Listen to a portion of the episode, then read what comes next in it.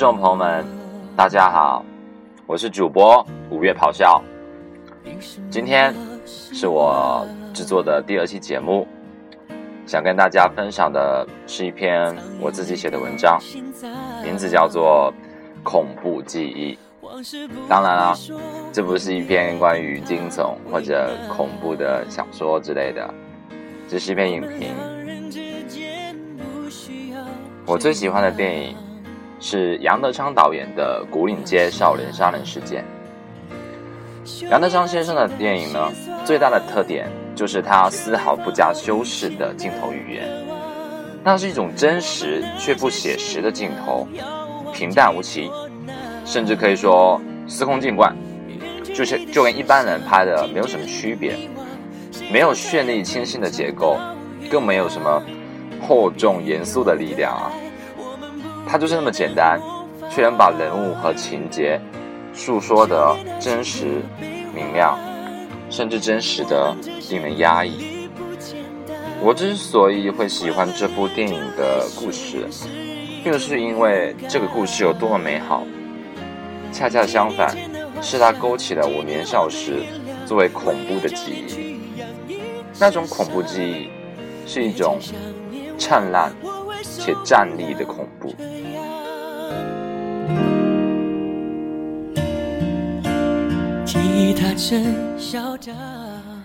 六十年代的破碎台湾，对于漂洋过海的那些人心惶惶的大人们，他们对未来的设想完全是一片漆黑。风雨飘摇，横渡台湾海峡，他们所祈求的只是一种安稳的生活。但在那个历史时期，这种所求是接近不可能的奢求。只要你活着，你就必须提心吊胆。而那时的小孩子们，常常因为强烈的不安全感而组成许多小帮派，不为别的，只是想我们那么多人面对这个世界，就可以不那么的害怕。可是，一群害怕的人聚集在一起。就真的不害怕了吗？但无论那个时候还是现在，我们男孩子啊，在少年时代，总会有一种信念，那就是世界上会有一个女孩子，她完美无瑕。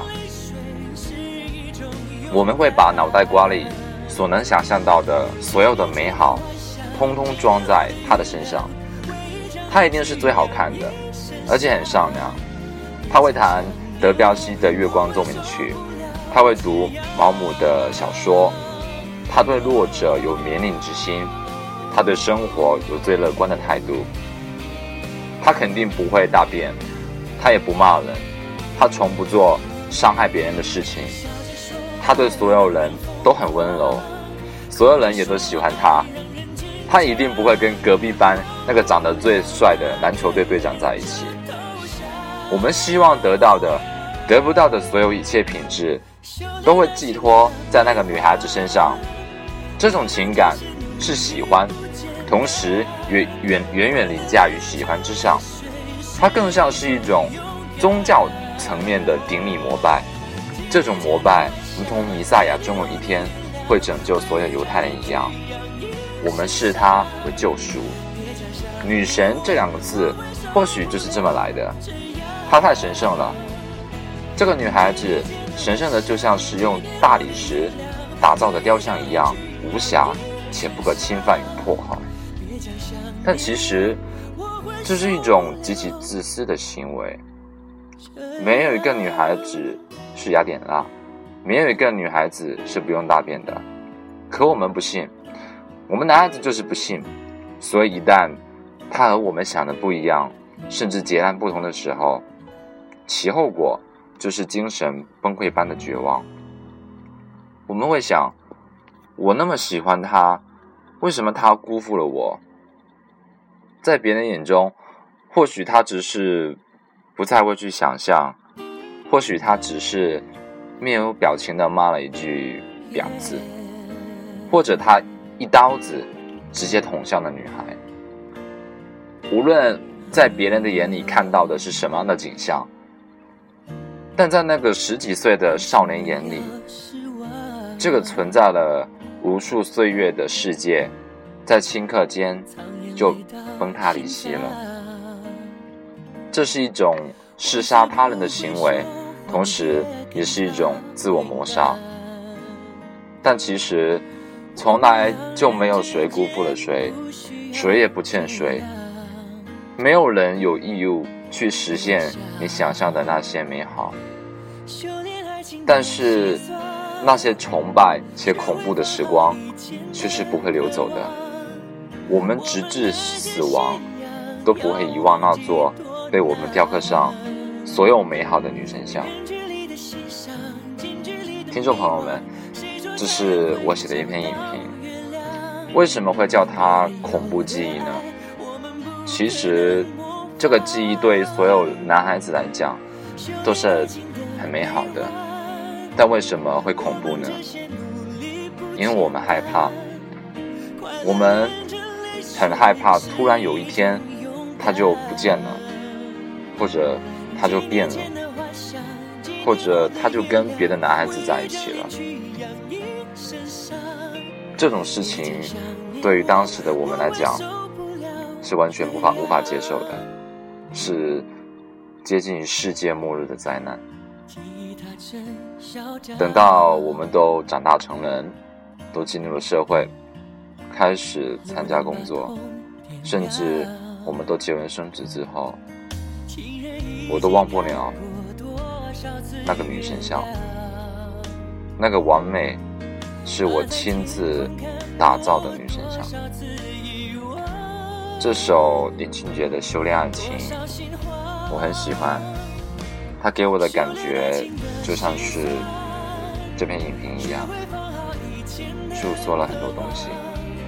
接下来，请你们把它听完，谢谢，我们下期再见。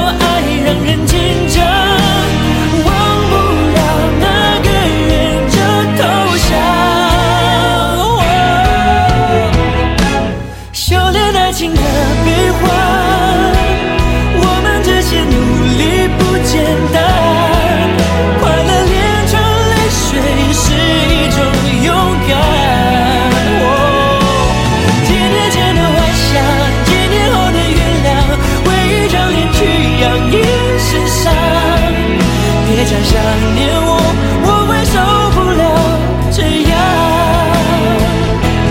几年前的幻想几年后的原谅为一张脸去养一身伤别讲想念我我会受不了这样。